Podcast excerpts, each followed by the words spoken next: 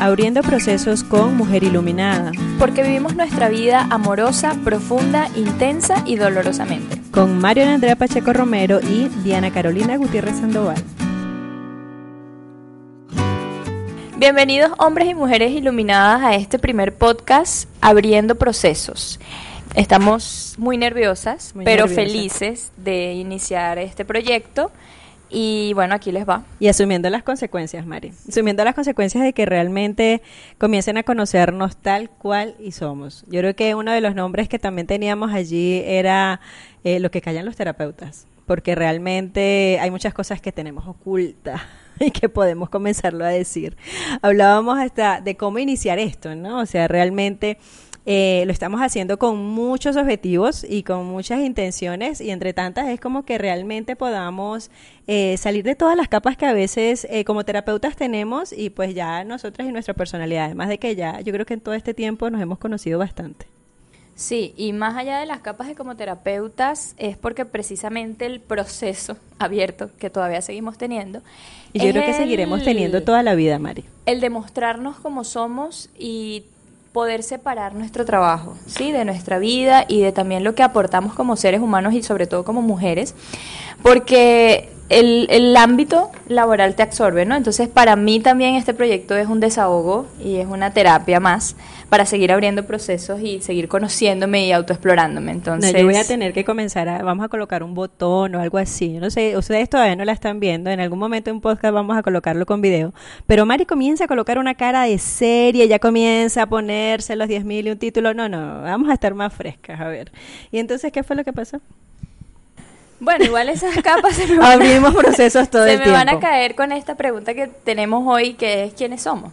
Sí. No sé. E- Esa eh, es la primera pregunta para abrir un proceso, yo creo que para todo el mundo, pero en especial para nosotras. Tal vez nuestro lema eh, con el de, con el, con, con este podcast, eh, el de vivir la vida dolorosamente, eh, cuando lo, lo mostrábamos tal vez a nuestros familiares, eh, decían como que, pero dolorosa. Sí, claro que dolorosa. Hemos llorado mucho, hemos reído mucho también, pero realmente hay momentos en que uno dice, ¿hasta cuándo? ¿No? ¿Hasta cuándo? Entonces, digamos, una de nuestras preguntas que tal vez podamos estar allí eh, desequilibrando o desarmando a la persona que esté acá es, ¿quién eres? Por ejemplo, Mario, ¿quién eres?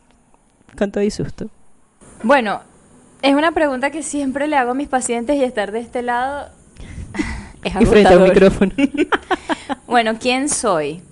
Eh, soy eh, la, la menor de dos hermanas de un primer matrimonio. Soy hija de padres separados. Eh, llegué a la vida en un sistema familiar complicado, unos padres muy jóvenes y mm, tenían muy poco tiempo de convivencia, de matrimonio. Eh, ya para cuando llego eh, deciden separarse. Entonces mi vida inicia eh, con mucha incertidumbre.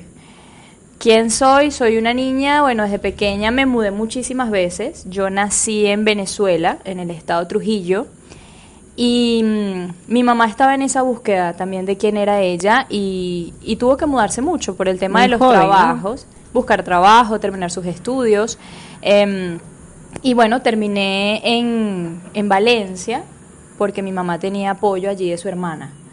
Entonces, finalmente mi madre pudo establecerse años después y, y me, mm, me terminé de criar, por así decirlo, en el estado de Aragua, pero volví a Valencia a estudiar mi, mi carrera universitaria, que es psicólogo mención clínica en la Universidad Arturo Michelena.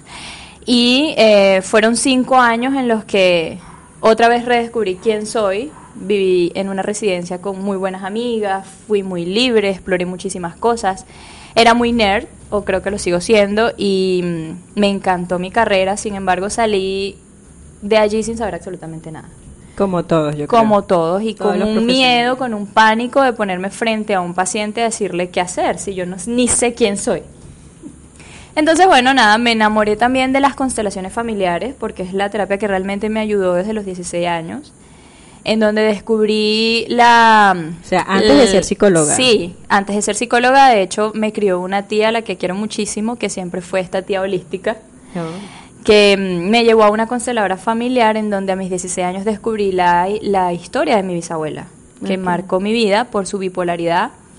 Y ya luego, al terminar mi carrera, a eso de los 22 años, además súper joven, me interesé entonces por especializarme en, en constelaciones familiares y terapias sistémicas. O sea, ya estaba dado, la vida ya estaba allí como que dando Sí, el sistema familiar, más allá que la vida, es- es, he nacido en un sistema que me ha exigido o yo me he autoimpuesto el, el ser la salvadora, ¿no? Y, y descubrir, ser la buscadora.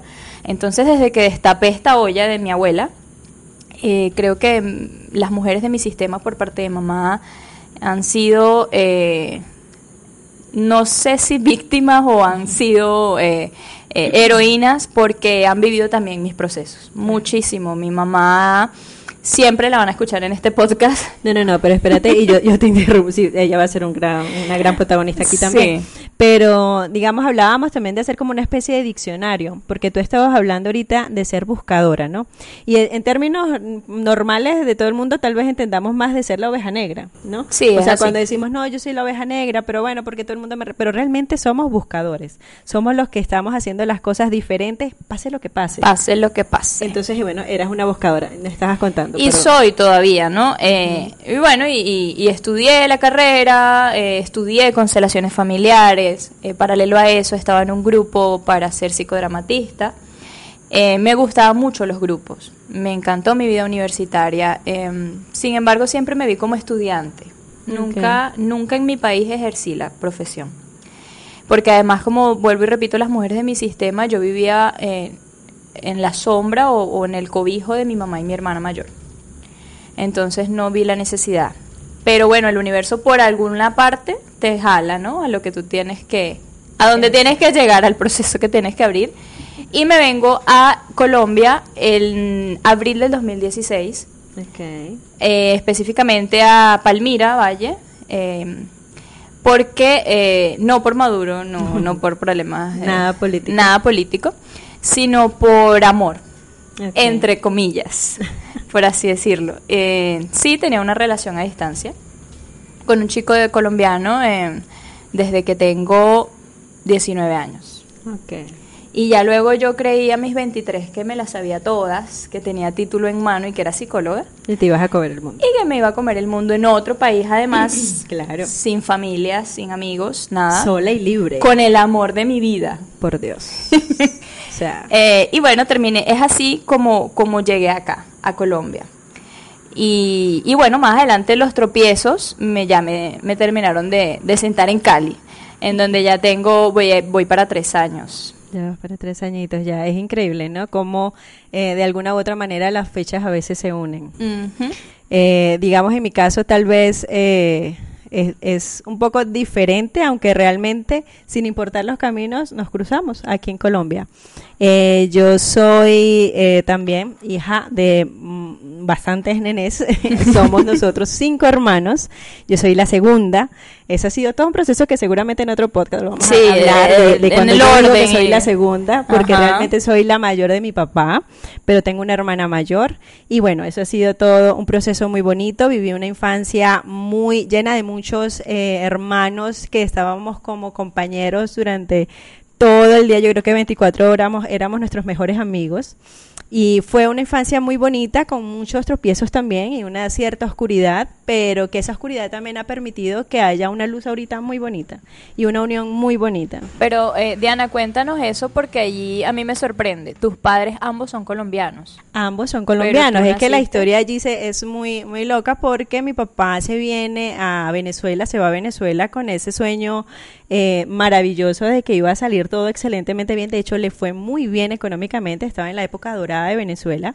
Él se va y bueno, ya después también por diferentes cosas elige a mi mamá para ser la madre de sus hijos y eh, se la lleva también para Colombia. Mi mamá ya tenía a mi hermanita, Ana Paula, ya chiquitica y mi papi pues decide también tenerla y comienzan a hacer una vida en Venezuela muy bien económicamente y bueno, luego ya comienza todo como a cambiar un poco, pero también por, por diferentes decisiones y todo. O sea que tu papá eh, eligió a tu mamá y se las llevó a ambas, ¿no? A tu hermana A mi mayor y a tu mamá a Venezuela. A También Venezuela. sin nada. Tu papá no tenía otra persona. Mi allá. papá tenía una persona aquí en Colombia también y él por eso digo que eligió, ¿no? Él tenía como a dos personas y eligió a esta mujer culta, dice él, y muy bonita, y elige a mi mami porque él dice, sus palabras textuales son como que ella va a ser una buena madre para mis hijos. Era como ya su, su, su palabra.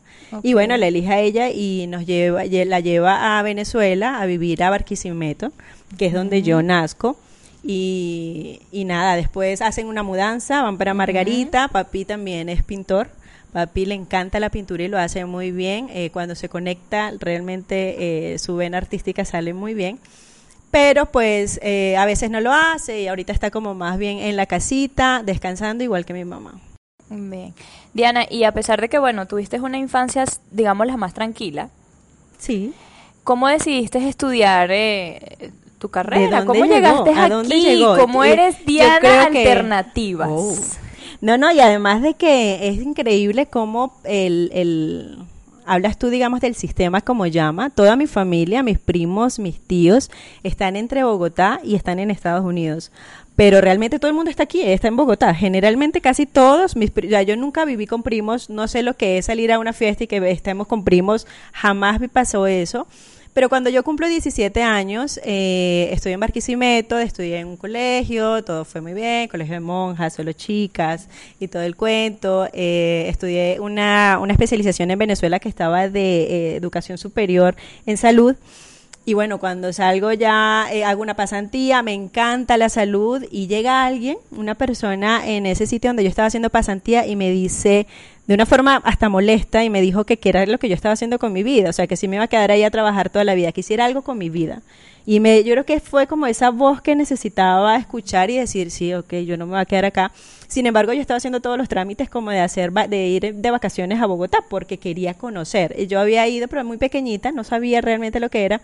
Y era esa, ese arriesgón de irme menor de edad, eh, pero quería ser libre, ya estaba ganando mi dinero, estaba ahorrando, entonces fue maravilloso y me vine a Bogotá a visitar a mi hermana, a mi abuelita y pues a todos los demás familiares que son todos los que yo tengo.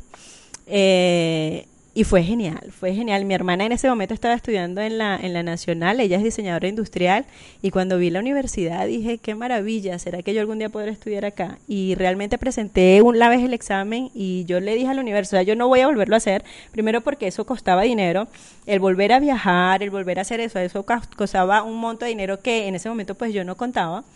Y dije, no, si es para mí, va a ser para mí. Y en una sola vez que presenté, una sola vez quedé y eso fue lo que me abrió muchísimo las puertas porque pues ya ahora pues soy fisioterapeuta de la Universidad Nacional y soy especialista en terapias alternativas de la Manuela también por cosas de la vida, porque además que quería hacer otra cosa, quería estudiar eh, neurorehabilitación en Brasil y no salieron las cosas y tenía que estar en Bogotá.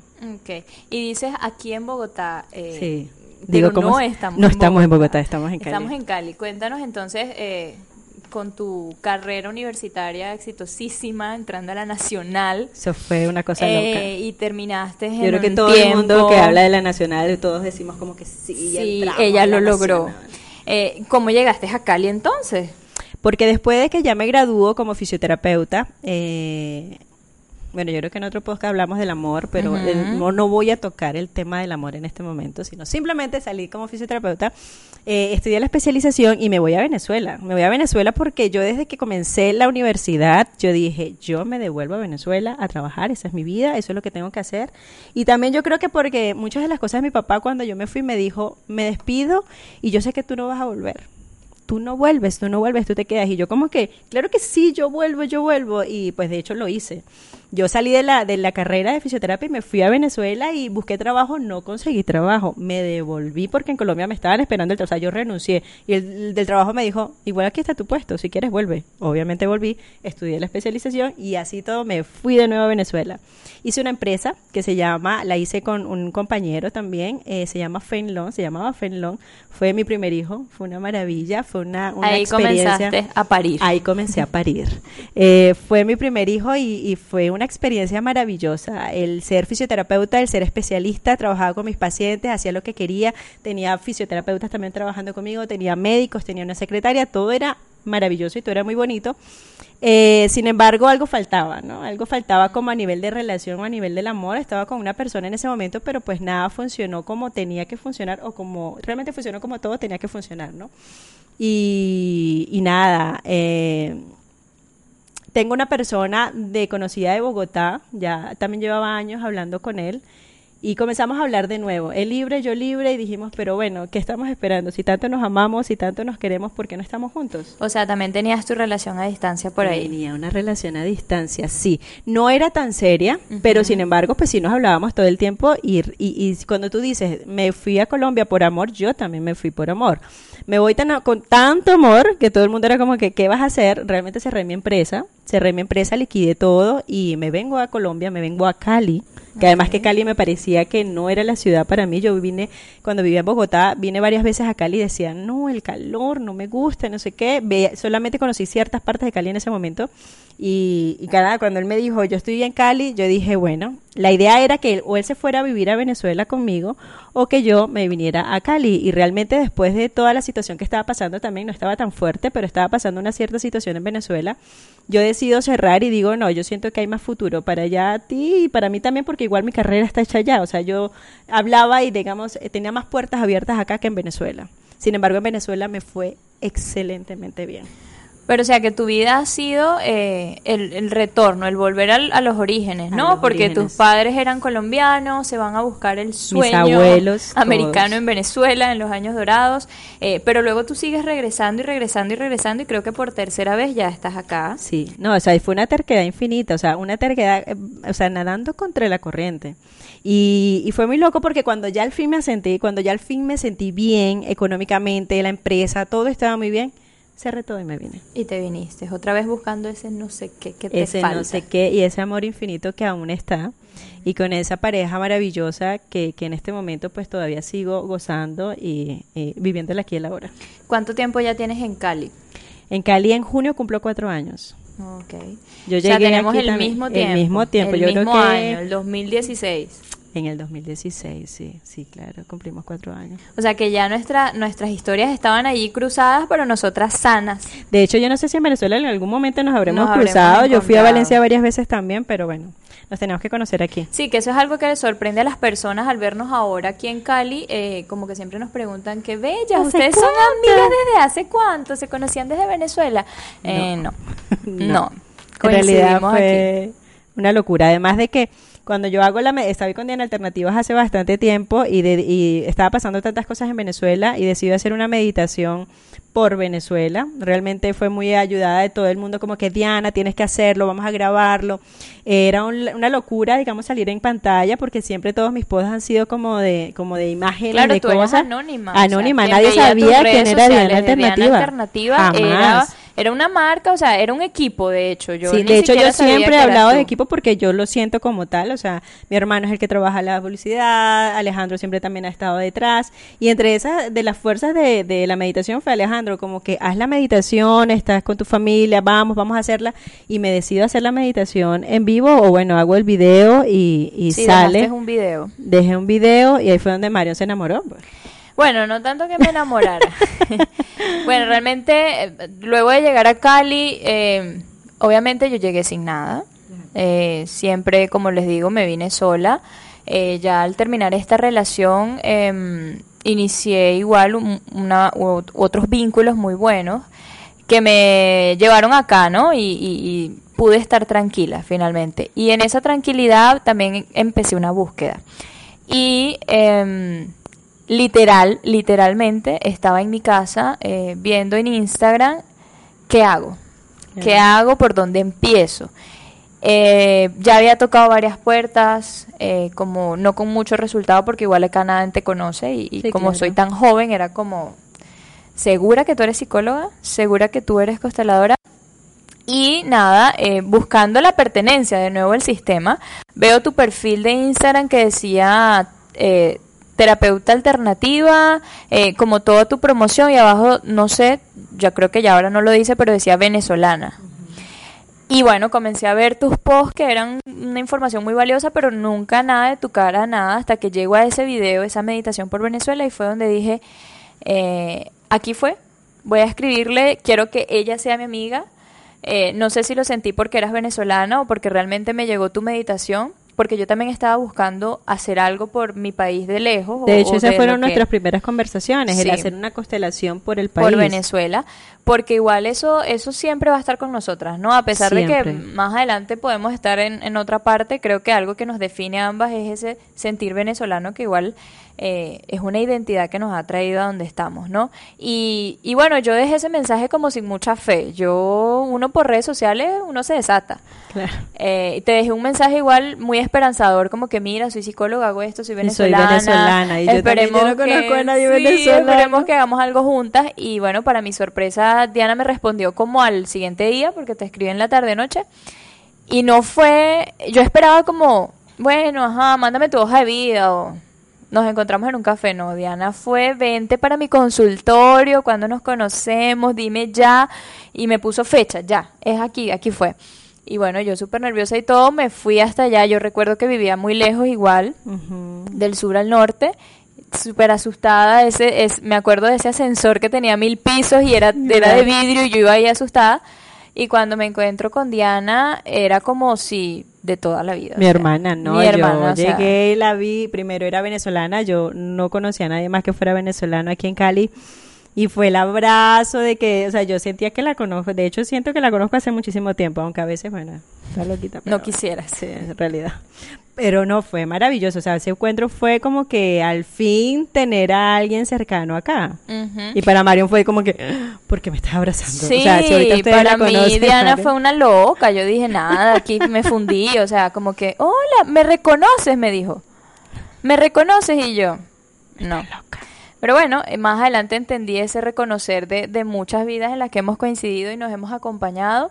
Y la amistad nunca paró. O sea, desde ese No. momento, luego agendamos en tu casa, luego en la mía, luego cambiamos terapia y ahí es donde empiez- empezamos a abrir procesos. juntas. Hicimos una terapia, tú me hiciste una terapia, ya yo lloré, me entregué, a- me abrí, Marión también, no, tal, Yo casi se desmayé. muere, casi se muere en la acupuntura. Con tu acupuntura llegué a mi casa y dormí 12 horas seguidas. Me levanté al día siguiente sin saber qué había pasado. Dije, Diana me hizo una brujería. Claro, es bruja. Y, y nada, de ahí un crecimiento importante, Maravilloso, o sea, abismal. O sea, nunca hemos parado desde, Nunca. desde eso. Yo creo que ya vamos a cumplir tres años. Y De a pesar, sí, a pesar de, de, de todos nuestros proyectos, eh, igual yo sigo trabajando con mi psicología. Diana tiene su- sus terapias alternativas súper recomendadas, pero bueno, ya decidimos, eh, incluso por el mismo ámbito laboral en el que nos desenvolvimos, que teníamos muchas pacientes mujeres, ¿no? Muchas, muchas y ca- cada vez hablábamos como que del tema a, a- a tratar siempre termina siendo el mismo o terminan siendo las mismas dificultades, los mismos problemas o cómo vemos la vida, además de que nosotras las mujeres vemos la vida de una manera tan diferente y no solamente a los hombres, sino entre nosotras también, aunque a veces los mismos cuentos, sea, lo- a veces los pacientes me cuentan unas historias que yo digo, es exactamente lo mismo que yo viví, o es exactamente lo mismo que vivió tal persona. Entonces ya uno puede llegar a ser hasta predictivo y saber, yo sé lo que le va a pasar porque va a pasar esto y esto. Sin embargo, el trabajo con las mujeres ha sido realmente enriquecedor. Eh, desde el momento en que iniciamos, o sea, en el momento Mari trabajaba con sus pacientes, con sus mujeres y yo también con las mías, pero cuando unimos nuestras miradas, que es así tal cual como yo describo, eh, un día eh, trabajábamos en, en- en una casa holística que se llama Shakti, que ya no está tan bien. Eh, ese día estábamos en, en la cocina, yo me estaba tomando un vaso de agua, Marion había llegado, si no estoy mal, o sea, ya había entrado apenas. Y como que las dos hablamos de que nos está- estábamos leyendo el libro y nos como que nos miramos y yo le, yo digo a la gente, nos miramos a los ojos y dijimos, vamos, a hacerlo. Vamos el a libro hacerlo de las mujeres que corren con los de las lobos, mujeres ¿no? que corren con los lobos y dijimos, vamos a hacer un grupo porque realmente se necesita la ayuda y tal vez tú y yo podemos unidas hacer algún tipo de apoyo diferente para mujeres que realmente lo necesitan. Sí, y lo bonito de esto es que lo hicimos por nosotras, o sea, también eh, hacemos muchas discusiones de casos y nos apoyamos mucho desde lo profesional, que creo que es algo valiosísimo, o sea, para mí la diferencia entre ir con, con otro terapeuta ir con Diana y Marion es el trabajo en equipo. Eh, y, y el, el esfuerzo que hemos hecho por unir además nuestros, nuestras técnicas, ¿no? Pero lo hicimos por nosotras, ¿no? Es por este mismo desahogo y por esta misma búsqueda, por este llamado salvaje que si nos ponemos a ver ha marcado nuestras vidas, ¿no? Total. Somos unas buscadoras infinitas. No sé, no sabíamos qué estábamos buscando, pero ya estamos aquí y seguimos buscando. Y de hecho yo siento que hasta ni yo sabía que estaba buscando. O sea, yo no me consideraba la oveja negra o la buscadora, sino más bien yo fui siempre muy buena Muy conciencia, leal. muy leal, muy leal. Y de hecho yo creo que por eso vuelvo a Venezuela, porque yo quería hacer las cosas bien, como Bien. se supone que es bien. Entonces ahorita también darme cuenta de que, oye, no soy una buscadora y es súper agotador, pero Ujú. súper enriquecedor y además que limpia el camino de todas las demás de todas las generaciones. demás generaciones. Bueno, más adelante hablaremos de todo esto de las constelaciones que además nos encantan. Ya nosotras Sí. no podemos eh, ver Todo la vida sin, sin esto. Pero bueno, el día de hoy queríamos que, que nos conocieran eh, y abrir las puertas de Mujer Iluminada, que es un proyecto que ya va para un año. Eh, Mujer Iluminada. Mujer sí. Iluminada es ya la fusión de, nos, Y de fue la nosotros. fusión ya de mujeres de que corren con los lobos. O sea, ya, ¿cuánto tiempo llevamos con las mujeres que corren con los Dos lobos? años. Dos años con sus tiempos de descanso. Mari se Sí, fue claro. a Chile un rato. Luego seguir abriendo A procesos. seguir abriendo procesos. Cuando llegó teníamos que abrir los procesos que había dejado por allá. Bueno, pero sí han sido dos años y de un año para acá dijimos, dijimos, bueno, vamos a hacerlo, tal vez vamos a darle un nombre y por eso se llama hoy Abriendo Procesos con Mujer con Iluminada. Mujer Iluminada. Porque no es solo para mujeres, Mari. No, por eso es que siempre la bienvenida a todos esos hombres y mujeres iluminadas. Porque también detrás de cada mujer iluminada de seguro que hay un hombre apoyándola y tratando Cada de hacerlo más. diferente. Yo ahorita eh, tengo en consulta la misma cantidad de hombres que de mujeres. Sí. Eh, y ha sido un trabajo también revelador para nosotras porque, bueno, más adelante también abriremos el proceso con el nuevo feminismo, con lo que están manejando las mujeres. Pero bueno, el día de hoy queríamos que nos conocieran, queríamos contar nuestra historia, eh, aperturarnos a, este proyecto de Mujer Iluminada y seguir creciendo juntos. La idea es invitar personas que queramos que de pronto nosotras sintamos que nos puedan estar enriqueciendo en alguno de los temas. Eh, igual así podemos durar horas echando cuento, hablando que llamamos nosotros echando cuentos. Eh, y realmente pues siempre quisiéramos como darle un tema y, y bueno, comenzar a abrir procesos de todos los, con todos los Y abrir posibles. procesos juntos, porque ah, también hay mucho engaño. Sí, todos abrimos procesos de diferentes maneras y no es bueno ni es malo, es el proceso que hay que vivir. Y para eso estamos, para eso está este podcast, eh, para que compartan o no lo que nosotras hemos experimentado hasta ahora desde nuestra propia experiencia, desde lo humano, desde la mujer que somos y también desde esta carrera que, que elegimos y que podamos ser sinceros. Ser sincera, o sea, hablábamos de hasta de este mismo desahogo, ¿no?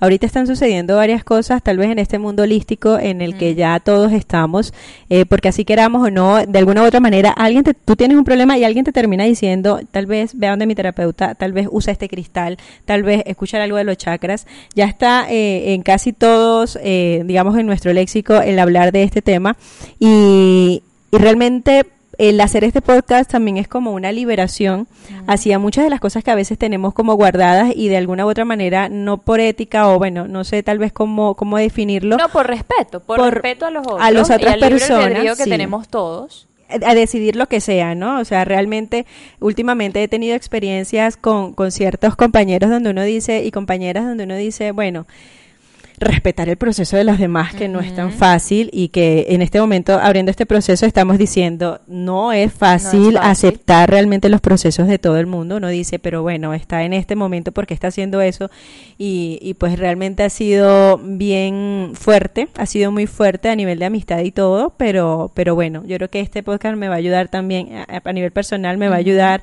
a liberarme de muchas cosas y decir como esas verdades que a veces no es tan fácil de contarlas, ¿no? O sea, porque también hay una, hay una, hay una máscara sanamente, voy a hablarlo sanamente del ser terapeuta, donde a veces, y he tenido últimamente, y del me ser pasó espiritual. y del ser espiritual. Tu- Últimamente tuve una paciente que me decía, qué maravilla debe ser tu, Tu vida, vida.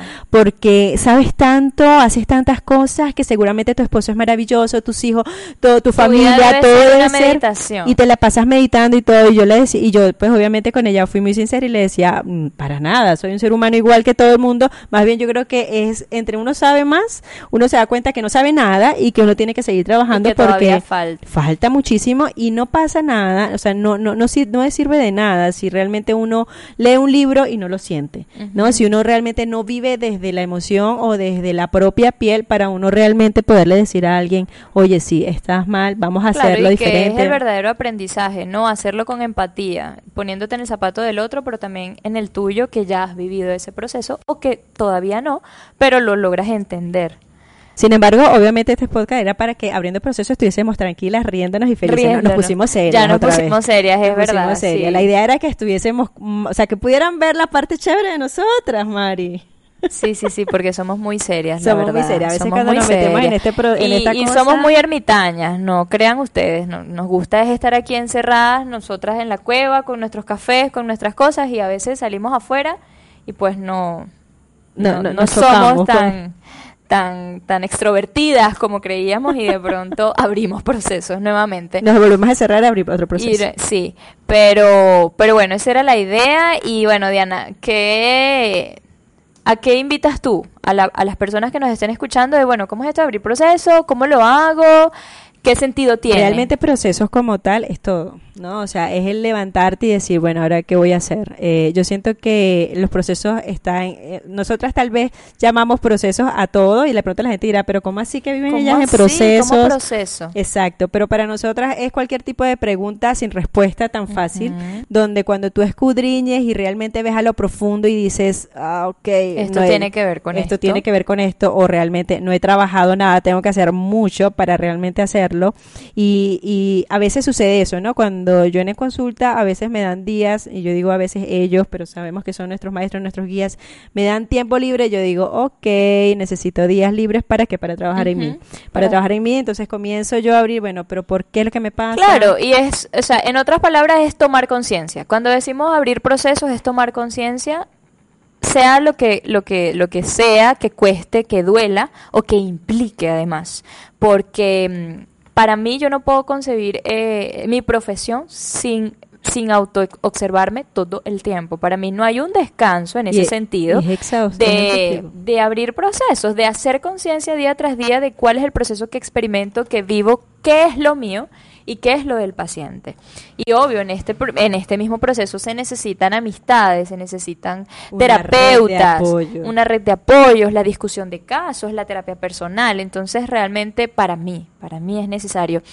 Y, y de ahí también viene el- el- el desahogo, la crítica de, de que de pronto puedes estar al lado de, de un colega que estudió lo mismo que tú, que trata de hacerlo mejor, pero que está totalmente solo, ¿no? Y que le cuesta. Entonces, antes me generaba mucha rabia y, y mucho juicio hacia ellos. Pero ahora, bueno, entiendo que es el, parte de mi propio proceso y de que yo estoy tratando de hacer lo mejor que puedo con lo que tengo. Y lo que tengo en este momento a mis manos, a mi alcance, es, es este podcast, de poderme abrir ante ustedes con el riesgo, lo decíamos, de que no vayan más a terapia. Con el riesgo de que digan, Marion y Diana se volvieron locas y no nos avisaron. Entonces, bueno, ahí les dejamos esta información. Esperamos que les sirva muchísimo y nos vemos en la próxima. En la próxima. Chao, chao.